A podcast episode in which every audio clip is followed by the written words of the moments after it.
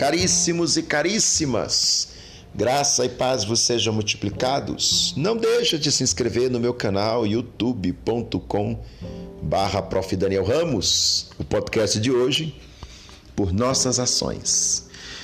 Certa noite, um padre ia à igreja quando um ladrão lhe apontou uma arma e exigiu seu dinheiro ou a sua vida. Quando ele pôs a mão no bolso para pegar a carteira, o ladrão viu seu crucifixo e disse: Vejo que o senhor é padre.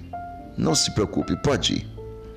O sacerdote, surpreso por aquele inesperado ato de piedade por parte do ladrão, ofereceu-lhe um bombom.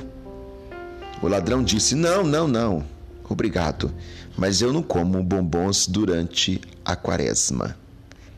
O homem dispensou o doce como um pretenso sacrifício pela quaresma, mas o fato de roubar demonstrou seu verdadeiro caráter.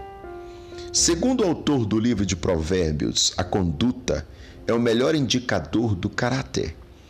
Se alguém diz que é bondoso, suas palavras só podem ser provadas por práticas e ações consistentes.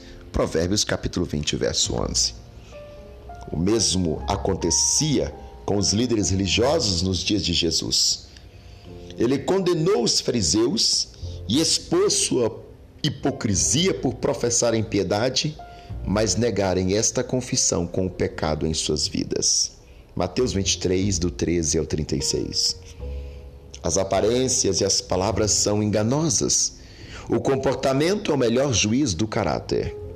Isso se aplica a todos nós. Como seguidores de Jesus, demonstramos nosso amor por Ele, pelo que fazemos e não apenas pelo que dizemos. Que hoje a nossa adoração a Deus, por causa do seu amor por nós, seja revelada em nossas ações. A deixa desse intrigante podcast, a melhor prova do caráter é a maneira de agir. Deus abençoe a sua vida.